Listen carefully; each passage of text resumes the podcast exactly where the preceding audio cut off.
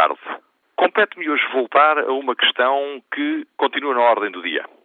Trata-se do fenómeno da desformalização de atos. Para os senhores ouvintes menos familiarizados com esta terminologia, desformalizar atos significa, mais coisa menos coisa, deixar de impor que eles sejam praticados com uma determinada forma. Como se sabe, por exemplo, quando alguém pretende adquirir um imóvel, comprar uma casa, tem de recorrer a uma escritura pública. Ou seja, esse ato tem uma determinada forma, sem a qual não é válido, não produz efeitos. Eh, não se pode comprar uma casa apenas assinando uma folha de papel dizendo-se que se recebeu o dinheiro e se transmite a propriedade do imóvel. Não.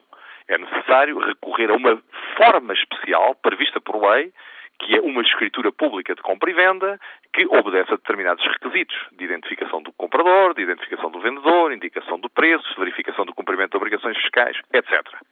Este governo tem se empenhado em desformalizar alguns atos. Alguns atos e alguns procedimentos. Digamos, o exemplo padrão da desformalização dos procedimentos tem a ver com a chamada empresa na hora. A possibilidade de recorrer a um determinado local, público, e conseguir constituir uma empresa naquele momento tem lá um contrato de sociedade e pode proceder ao respectivo registro quase imediatamente. Pode trazer imediatamente os comprovativos desse registro e, assim, ficar certificada a constituição dessa nova pessoa coletiva.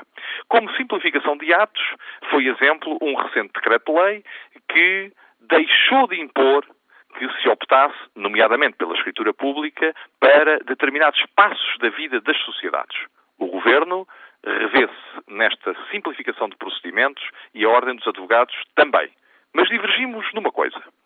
É que, se é verdade que a simplificação dos procedimentos é de grande utilidade e pode facilitar muito o comércio jurídico e, em consequência, a vida das pessoas, das pessoas individuais e das pessoas coletivas, dos cidadãos e das empresas, também é verdade que esta simplificação comporta graves riscos. O risco principal consiste precisamente em que a pressa seja inimiga da qualidade. Eu explico. Quando se constitui uma sociedade, para utilizarmos este exemplo, é necessário que o contrato social, a que vulgarmente se chama pacto social, expresse a vontade dos sócios.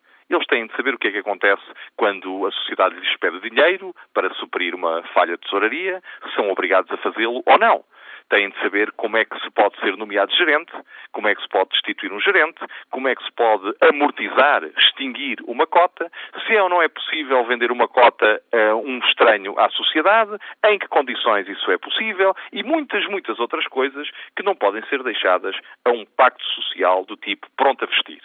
Por isso, é muito importante que os cidadãos portugueses usufruam destas novas virtualidades, destas novas faculdades que a desformalização proporciona, mas que o façam salvaguardando o conteúdo das coisas.